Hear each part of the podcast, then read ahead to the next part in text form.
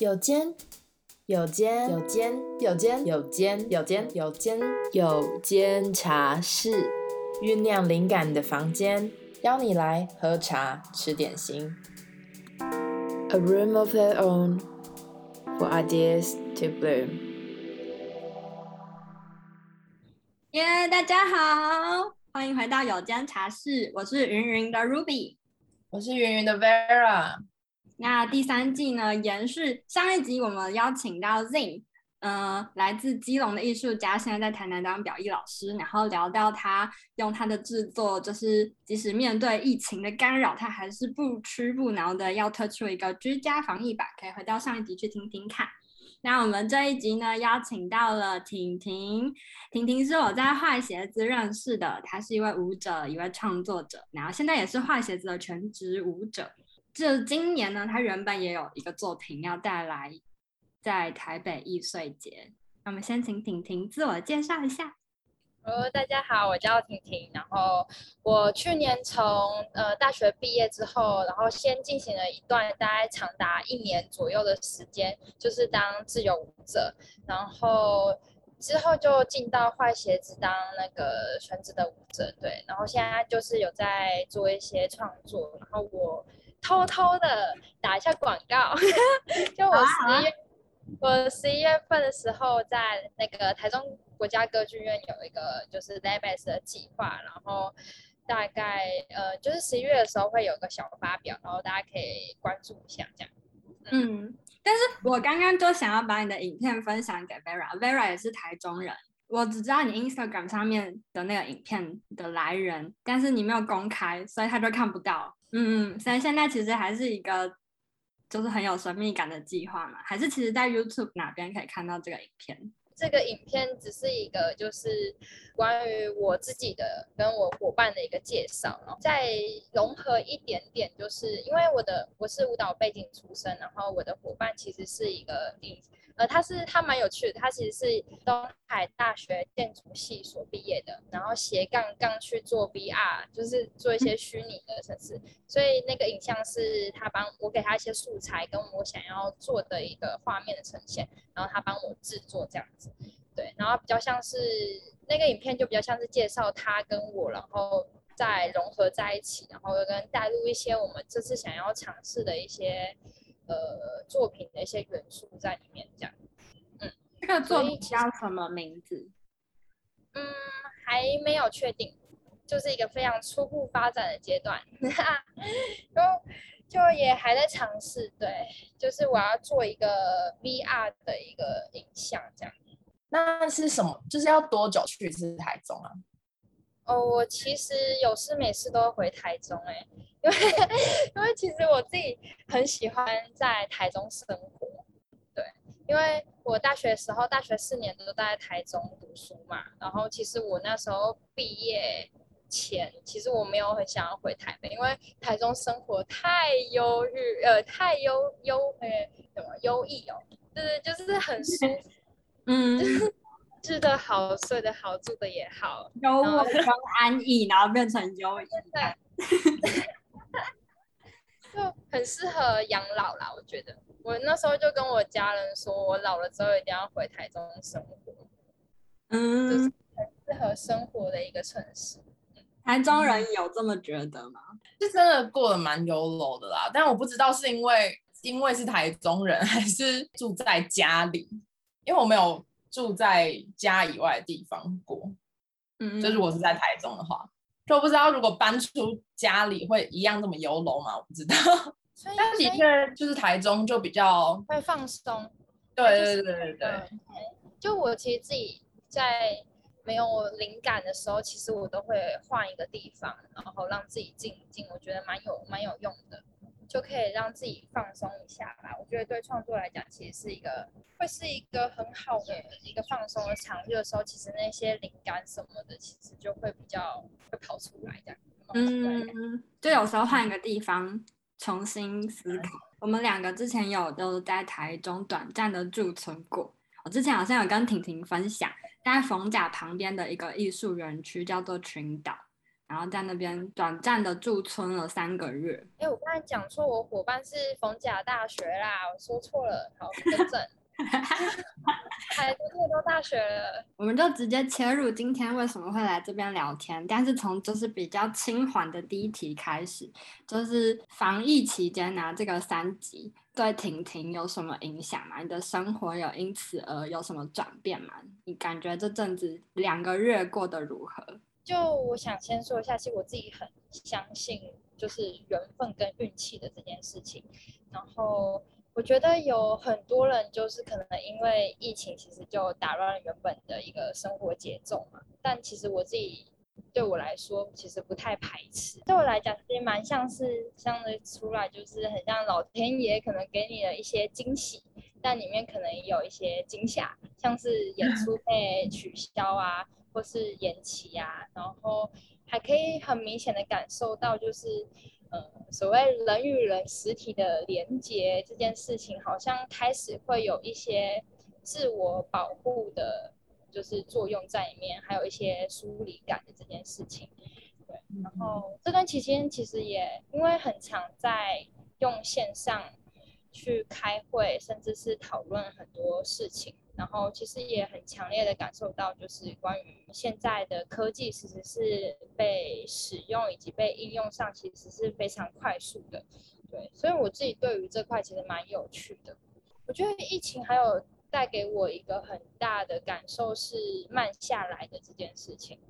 嗯，因为我原本在疫情前，就是如果没有疫情的话，我应该会一路一直忙忙忙忙忙到年底。对，就每个月几乎都有一个小小的发表，就是易碎啊，然后跟别人的合作啊，然后接的 case 什么的，然后又有舞团，就是排的非常的满，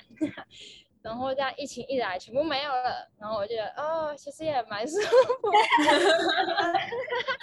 突然突然就是多了很多的时间，你可以去看你想要看的影集，或是你可以去好好的整理自己的作品。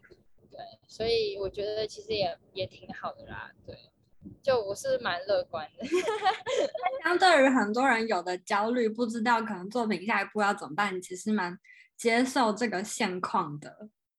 然后享受 他给你的惊喜。这样有什么有什么计划被打乱？就是你刚刚讲了几个，就是易碎的嘛。然后其实易碎前面还有一个跟一个。NVD 一个工作室合作，然后它其实是我做易碎前的一个雏形，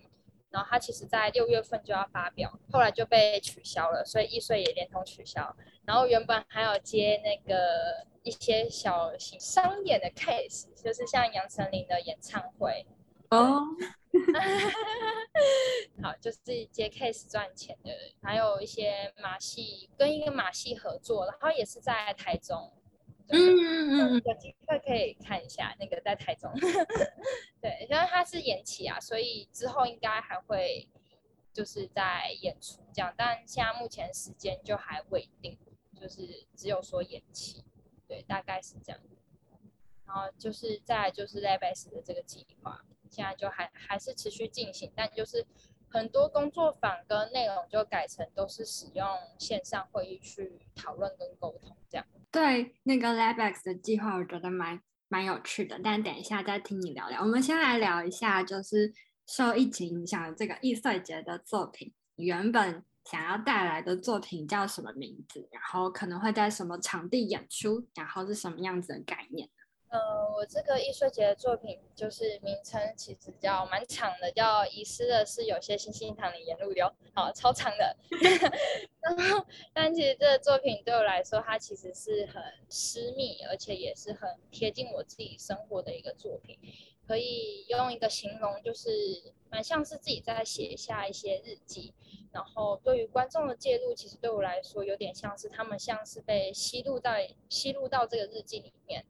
对，所以在某方面来讲，其实这个日记也是就是大家一起共同去写下来的，也是我首次尝试移动户外移动式的演出的这种形式。观众需要透过行走，然后跟随表演者，然后一同走进来这个场域。然后我当时称这个场域叫呃万应式的世界。对，哈利波特里面的那个吗？对对对对对，没错，就是那个 A one 音室。然后其实我在原版原版的里面，就是我刚刚有提到，就是它原本在 NBD 会有一个小型的雏形的发表的时候，它其实是呃我们的空间是一个一栋很旧式的建筑，呃一到那个场域的时候，它旁边就会有一个中型的那种旧式的水塔。我那时候刚到的时候，就是哦，太棒了，我不用我不用制作音乐了，那个就是非常天然的音响装置啊，对，然后还有还有大概可以容纳两个人的一个狭小的楼梯，对，然后那个就是大概。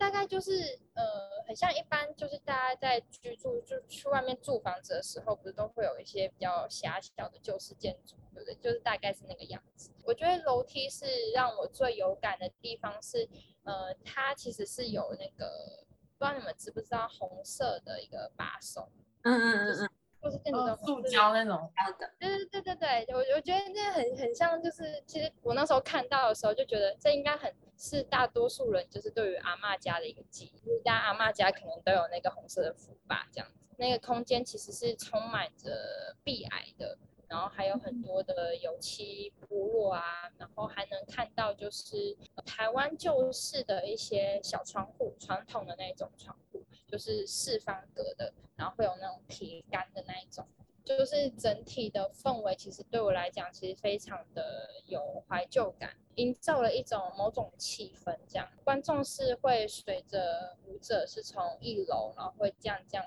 演演到三楼这样，他们会推开门，然后就会进到那个演出的空间里面。一进去的时候，其实我是设设计的一个，就是会利用帐篷去建构出一个空间，会有许多的日常物件会散落在地板上面。然后我刚刚有提到，就是对我来讲，观众其实是一同写入在这个日记里面的，所以进入空间之后，观众其实是可以自由的、随意的行走，然后会有很多不同的故事在他们的身边周遭去发生跟结束，然后或是甚至是邀请他们一起。到这个故事里面来，然后不只是观看。至于后续的发展，我想要卖个关子，觉得或许缘分到了，这个作品会再与大家相见。现在就不要讲太多。但我觉得婷婷刚刚形容这个空间，就其实蛮可以帮助大家想象，把这个场域建构出来之后，大家就可以自由的去想象这个。什么事情可能会发生在里面？但是就是另外一方面，我听到你描述，比如说老旧，然后很多壁癌，就是是怎么发现这个建筑的？然后这个建筑它本来是做什么？因为听起来好像有点有点危险。那事实上有有危险吗？在里面表演会有什么需要担心的事情吗？哦，这蛮有趣。好，我先讲就是这个为什么会发现这个场，其实就是我刚刚说跟 NBD 的那个计划，它其实是一个工作室。然后他的工作室就是在那栋建筑里面。我们演出的一个就是走上去的那个场域，其实就是他的舞蹈教室。这样，我觉得他那时候会选那边，我猜也是因为租金便宜。对，但是我那时候刚去的时候就觉得啊，这个空间没有被使用或是没有被发现，蛮可惜的。我觉得建筑留有生活痕迹的这件事情，对我来说是蛮大的体感。我那时候就看到的时候，我就跟他说，我可以使用这整栋的空间嘛？然后他就说，呃，NBD 的创办人就跟我说，呃，要跟那个邻居讨论一下，因为其实那边是、哦、是住宅区，所以还有别人住在那边。嗯嗯，有有有有别人住在那边。然后这件事就很好笑，就有一次我们在。我跟就是舞者在排练嘛，因为毕竟要使用到整个空间，我们要排超晚，大概九点多、十点多的时候，可能老人家会睡觉的时间，对。然后因为那边就是比较多中年到老人，就还住在那个地方，我们那时候就排，就我就跟他们说，你们等一下什么都不用想，一个观众跟一个表演者，然后你就要负责把这个观众要用任何的方式或形式，你要把他带上楼。然后他们就用了各种，就是在那个空间里面玩了各种的东西。然后我那时候很害怕，我怕那个邻居会直接出来，就是说你们到底在干嘛？这样 会很吵。他们会敲人家的门，然后拿那个铁这样，然后是然后就非常吵，然后就 就弄得全身都很脏，因为其实那个场就是没有被整理，所以其实非常多散落的一些壁癌，然后石小碎小碎的石头这样子。但他们其实也蛮能玩开，蛮蛮开心的，对，就是感官会被无限的放大跟打开。对，嗯嗯，就会发现很多周遭我们可能平时在呃任何一个空间或任何一个场域的时候不会发现的一些有趣的事物，然后你你要如何去运用跟他共舞的这件事情，是呃我给舞者的一个小小的课题，这样。嗯，这个场地是自带场地吗？如果要参加艺穗节的话，那时候我是没有用自带场地的，因为为什么我没有用自带场地啊？对。好，没关系，反正但是那时候一岁前我是就是有去挑了一个我蛮喜欢的场域嘛，新奇丁，它其实是一个咖啡厅，然后我觉得蛮推荐大家可以去走走的，因为它咖啡厅很小，但是它的户外空间其实是非常漂亮的，它有一个非常狭小的一个道路，然后有很多的植物啊，或是那边生活的一些，我觉得都比较偏向旧式建筑。对就是在那个区域里面，然后我那时候就选了那个地方，所以是不同的一个场。当然，它也间接的影响到作品的那个形式啊，因为这个作品其实蛮贴近场域的运用。当时就是因为疫情的关系啊，然后北艺中心就发布了公告，说就不会有实体了，转往线上。我记得我那时候还有私讯婷婷，然后她传给我这个。已经做好的主视觉，在那个时 候，没错。你们已经大概筹备或是排练到什么阶段？因为你刚刚说这同时也是另外一个专案计划，所以是不是其实已经就是不只是为了台北艺术节，是不是已经筹备的差不多了吗？或者是至少有几成了？呃，NBD 的计划是从呃原本演出日是在六月的中旬。然后我们其实从二月份的时候就在 booking 这件事情，然后三月份的时候就呃舞者就进场排练这样子，所以其实到五月大概真的是六月前的时候，其实那个完成度已经大概七八成了。但是因为我刚刚有提到，就是因为艺穗节场域其实是不太一样的，所以我们其实在疫情之前。因为这个作品呢，刚有说到，就是很贴近场地这件事情，所以我们还没有进行到要调整作品的阶段就被喊停了。对，就我觉得很可惜，就因为我也很喜欢艺穗节那个空间，就很可惜没有没没有办法在那边玩一下，然后就被卡掉了这样。嗯嗯嗯嗯。关于艺穗节，最后跟大家说，可以往线上发展看看。你觉得这个作品它有往线上走的可能吗？你有想象过吗？嗯嗯嗯，就是大家应该也知道，就是线线上的一些会议讨论过非常多关于线上策展、线上展演的事情。然后，其实对于我来讲，其实我一直蛮喜欢就是镜头下的身体的这件事情，然后以及会去关注使用科技去制造或是营造空间。对，我是感到蛮有兴趣的，但我会觉得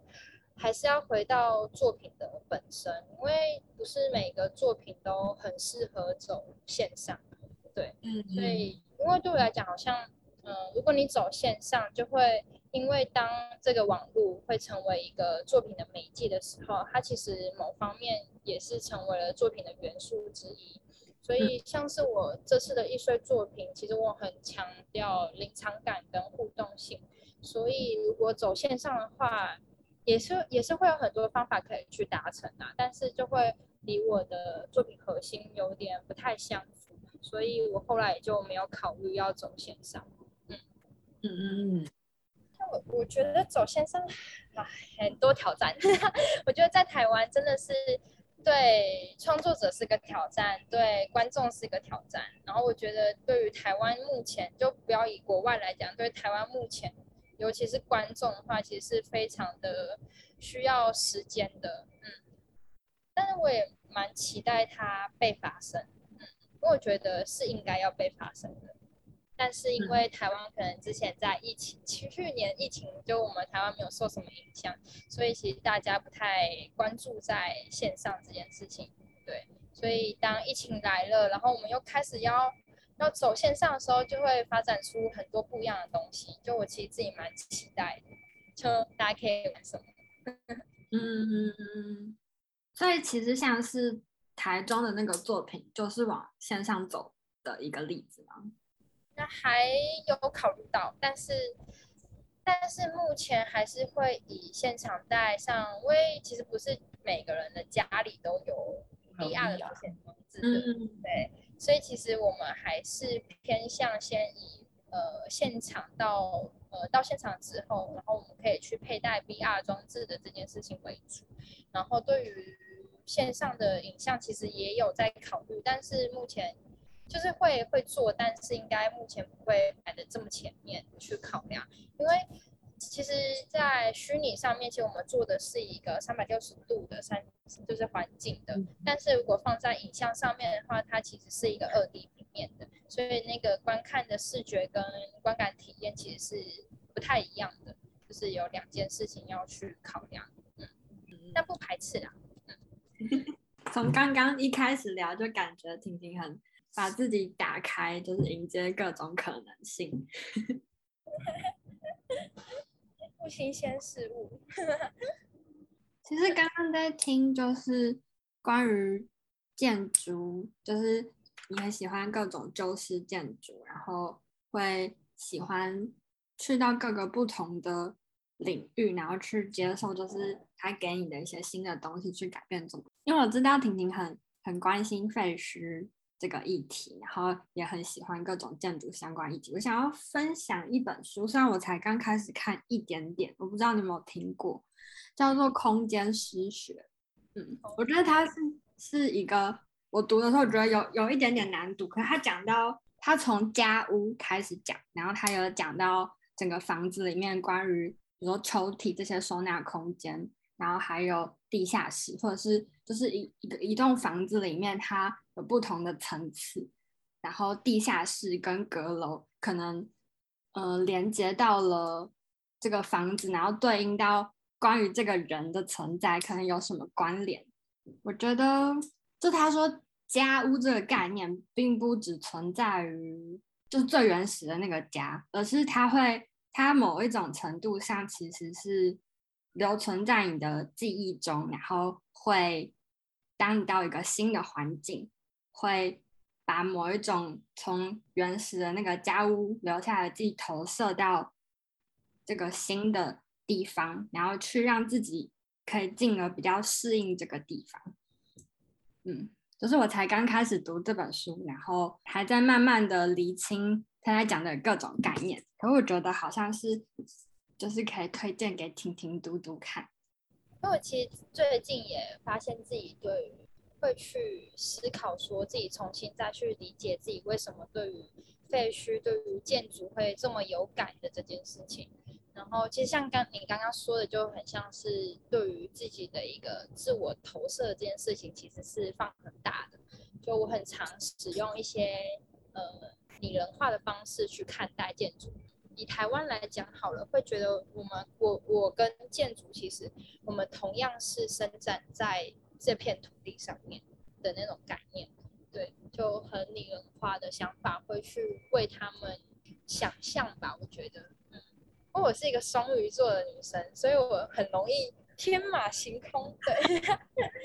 就很容易用想象去做东西。所以我我会选择虚拟选选择 VR 的一部分原因，其实也是因为在那个你的世界跟那个空间里面，我可以很。嗯，肆无忌惮的去乱想，去乱乱建构，对，所以我觉得很好玩。在 VR 里面，等于是不是算是从零打造一个新的空间嘛？算算是，可是、呃，其实不太是我去建构出来，因为我有我的那个合作伙伴是，因为他本身又是建筑系的，然后又玩虚拟，所以对我来说，我的伙伴比较像是我脑袋里幻想。幻想下的一个建筑师，所以我会把我的想法跟我想要架构的东西跟他讨论，然后会由他去帮我建构出来。这样，我之前有一个学姐，她也在做 VR 相关的影片，然后他的那个影像呢是。它是以女性情欲作为一个主题出发，然后也是一个 VR 的表演，同时是体验。她是我设计系的学姐，然后之前其实也跟坏鞋子有一点渊源，就是她也是一位就跳舞的人，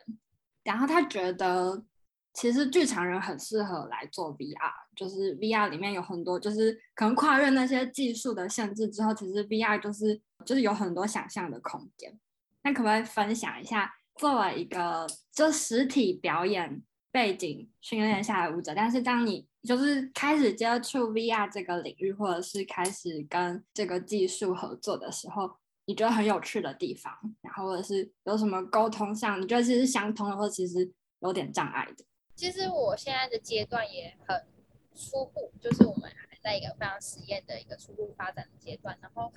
我们现在想到的一个方式，就可以跟大家分享一些很好玩的方式，像是，呃，因为文艺本身啊，我的伙伴叫文艺，然后他会给我一些虚拟的那个影像，然后我就我有买那个就是头显装置，然后我就戴上去，然后就可以就是试着从那个那个戴上去，然后你用视觉的观感去动身体的时候，类似像是把。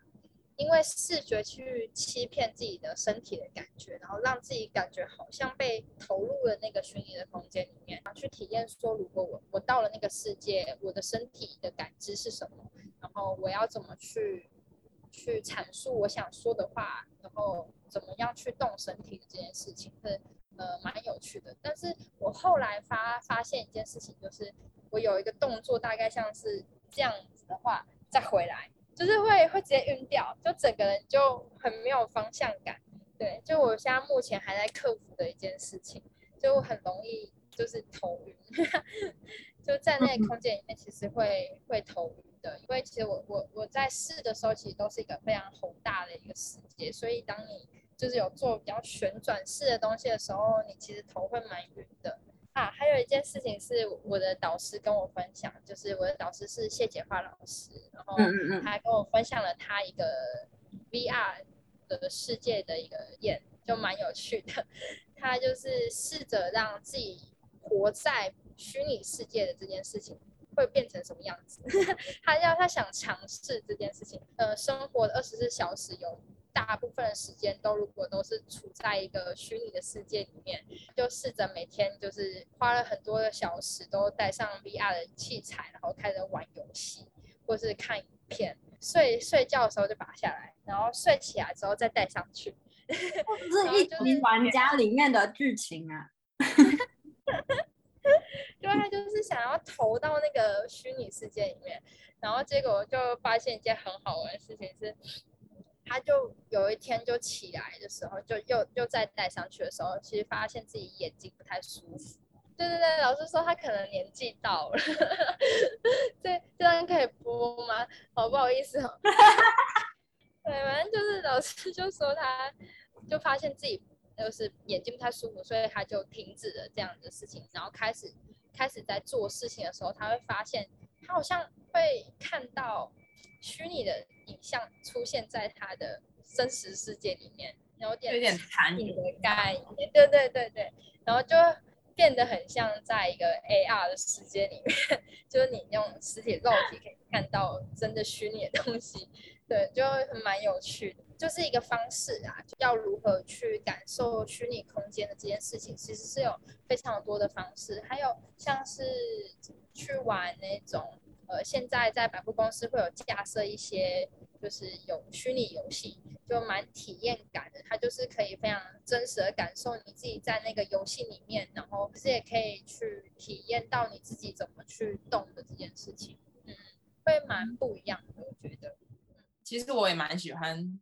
废墟，就是不知道莫名的很喜欢废墟的美感吗？或者是工地？工业区这种地方，我在研究所的时候，其实也做了一个相关主题的作品。我也花了一些时间在想，为什么会有这个莫名的吸引力，想要跟你讨论，你觉得你为什么会喜欢？就除了你用联想力就是欣赏这些建筑之外，你觉得可能跟你的成长背景有关联吗？或者是跟什么有关？其实我会开始关注，呃，其实从旧屋建筑开始，然后再到呃废墟的空间，然后其实这个最开头的时候其实是比较比较自身的故事吧，就是呃我的阿嬷家，她其实现在是会在古亭，然后古亭捷运站，然后附近而已，就大概走路大概两三分钟就就会到。我也住古亭附近。真的哦，哎，那他是在八号出口哦，没有很远，所以我不知道你有没有去那附近逛逛。就其实，呃，因为是捷运站嘛，然后它其实一出来就是很多的高楼大厦嘛，跟很多连锁商店的进驻。但其实我阿妈家是，呃，它需要经过一个非常小的巷子，然后才可以弯进去。然后它其实是一栋比较旧式的建筑的。对我来讲，它其实那个反差感是很大的。就是每当我走到呃古亭捷运站出来之后，是非常多高楼大厦，但是我要经过那个很狭很狭小的巷子之后，才会到达我的我阿妈家。对，所以我觉得那个反差感是非常大的。然后它其实在，在嗯明年该五月份的时候，它要被拆掉了。就是被征收回去，然后它要重新盖大楼，改成就是比较呃住宅区、社会就是社会住宅区这样子。对，然后其实那个那附近其实已经讲很久这件事情，大家讲了大概有五年左右了。然后它是从古亭的一个一个十字路口开始拆，然后慢慢慢慢慢慢拆进来，然后现在就是。到明年之后要拆，会会变到拆到我阿妈家这样子。然后我开始对于这件事情其实是有一种，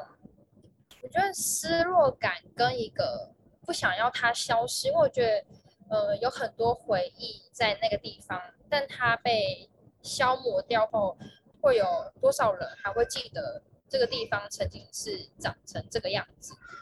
会想要为这件事情记录一些什么样的东西出来？对，所以我才会开始关注，对，然后我也透过这件事情，然后去关注了一些，就是连接到废墟，因为其实废墟也是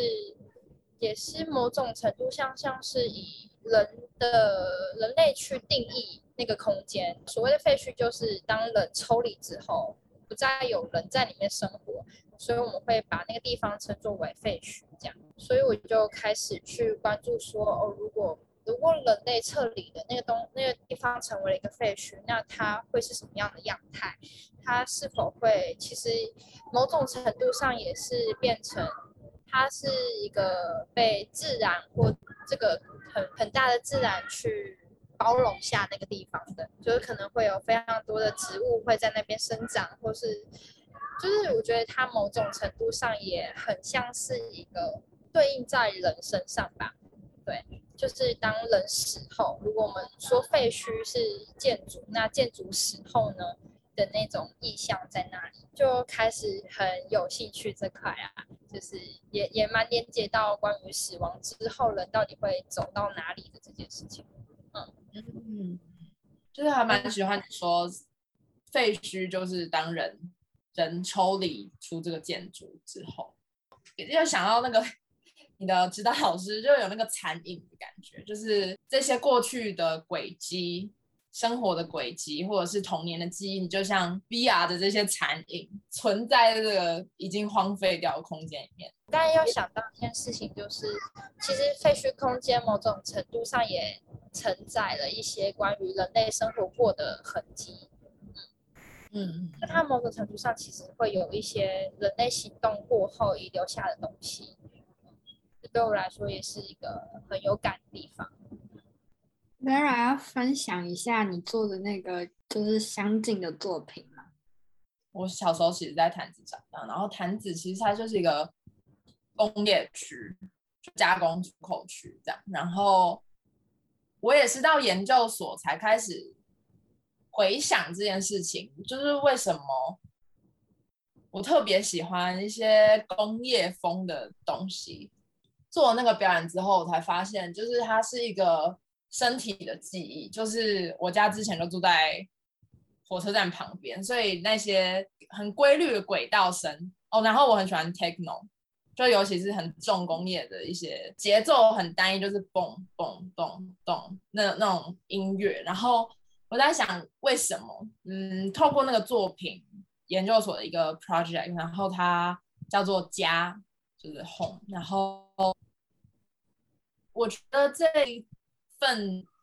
记忆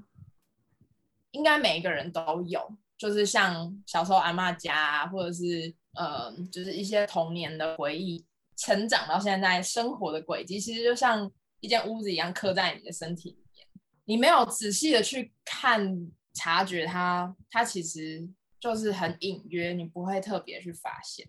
那个作品。跟尝试用比较，就是我跟云儿现在在做的，有点类似用肢体跟媒材互动的创作形式，但主要是我觉得是那个追溯的感觉。我也有参与 Vera 刚刚提到的这个 这个表演，然后甚至是他某一个版本的表演者，是一个就是很用身体去模拟一种机械感，然后跟那个声响还有。还有非常冷的灯光营造的一个表演氛围，我觉得我觉得就蛮有趣的。其实，嗯、呃，刚刚 Vera 讲的，或者是婷婷讲的，就是关于你们会有感的，或者是关注的这这样子，不管是从小时候带到现在的身体记忆，然后引导你开始去关注，不管是建筑成为废墟，这些死亡之后有，就是还有谁会记得的这些议题。我很感兴趣的是，关注到这些议题之后，要创作上，你们用什么方式去回应这个你关心的议题，跟用什么样子的形式或者是身体的方式去去靠近这件事情，或者是去转述这件事情。分享一个就是我近期在爬书的一个内容啊，呃，我找到某一种像是一个一个词叫坠落，坠落这个词其实是我那时候在，好，这要跳到很远的地方，但就是大家如果有机会到，就是如果到街道上面走，然后你其实会看到一些旧物建筑被拆除的那个过程的时候，我那时候就是静静的站在。远方，然后看着一栋建筑被怪手这样啪，这样就是被摧毁，然后看到水泥块从我面前这样掉落的那个瞬间，然后对我来讲，那个坠落感跟废墟化的这种过程其实是很相似的。废墟化的过程对我来讲比较像是一个没有一个起点，也没有一个终点，它就是一个一个你看不见的一个。过程，然后那个坠落的那个瞬间跟坠落的那个过程，某某种程度上也影射了就是废墟化的这件事情。我在创作的过程中，其实用了蛮就是目前尝试的片段，就是比较多类似像要和让身体在影像内会是呈现一个呃坠落的状态的这件事情。嗯嗯，那目前也还在蛮多尝试的啦，对，或许之后。会有一个更详细的，就还没有到那个阶段，但就是目前就是找到一些方式，身体的应用方式。刚刚讲的那个怪手摧毁建筑，让我想到前阵子看到有人分享的影片，我不知道你有没有看到，因为好像其实是怡景分享的。左边的框是舞者，然后右边的框是那种就是重力加压，然后去压回一些东西的那个液压机。然后他把各种东西放在那个下面，可能是一颗球，或者是里面有还有一些颜料的，就是各种各样的东西。然后他用慢速去拍他怎么压回那个东西，然后那所有不同的东西在那个摧毁的力量下会有不同的，可能是很快的，就是嘣就碎裂，或者是它其实是很慢的，然后这样子扭曲的崩毁的出来。然后旁边就有另外一个模仿。这个状况的舞者，甚至他就是，比如说这个是一个粉红泡泡糖，然后他就穿粉红泡泡糖色的衣服，然后去两相对比，就如何用身体去模拟那个被液压机这样子压毁的身体。是恩琪啦，我、哦、是恩琪吗？他做线上团练课的时候给我们的那个，就是一个影片的 emotion 这样，然后让我们去模仿。那你对那影片有什么感觉吗？我那时候在试身体的时候，其实会觉得我们会去利用视觉的观看，然后去模仿那个形体产生的那个变化。但对我来讲，还是建构在模仿的上面，就是没有太大的一个很大的感触。但是蛮蛮有趣的，就是关于挤压的那个瞬间的感觉。前阵子台中歌剧院其实有一个 VR 的展览，我去现场。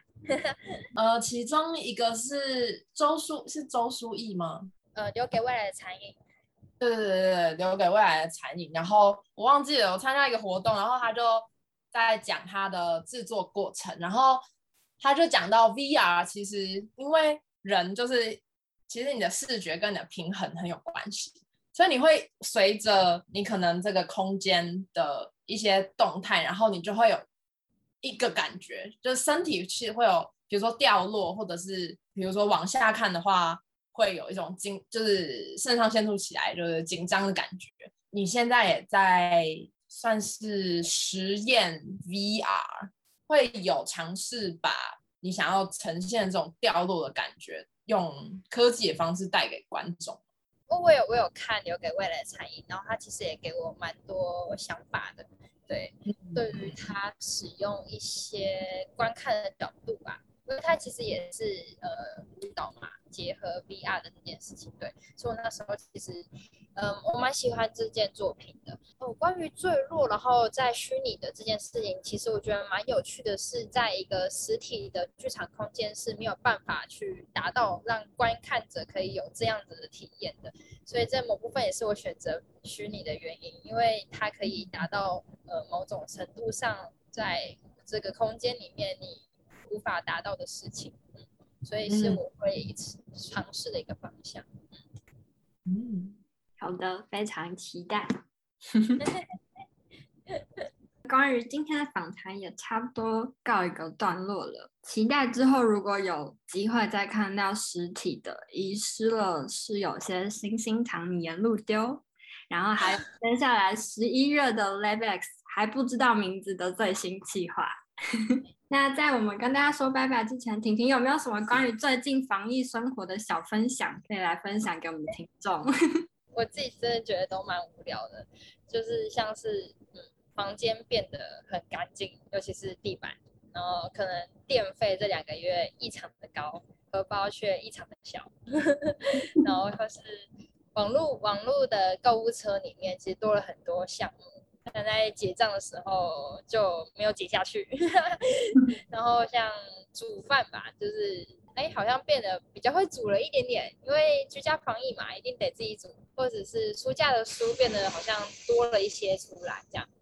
对。就很无聊啊！我到现在还是无法理解。我发现的一件事情，就是在三级开始的前几天，然后我有一次就就是跑了大概三家的卖场，我都买不到蛋，我真的跑到很生气。我想说，到底疫情跟大家狂收购蛋有到底有什么关系？然后吃蛋可以防止感染吗？真的真的是无法理解。在疫情期间，我们家的蛋也消耗的特别快，就是我们上次去家乐福，我爸买了三盒，我们可能两个多礼拜去一次，可是蛋真的会消耗很快，它就是一个煮的时候很快速，又可以有很多变化的料理。但我们那时候就就太夸张了，就是全空哎、欸，三五层吧，都完全没有任何一颗蛋，他很紧张，会买不到蛋。好诡异哦！耶，yeah, 那今天谢谢婷婷来参与我们录制这集 Podcast，谢谢，谢谢，噔噔噔噔噔噔，我们下期见，拜拜，拜拜。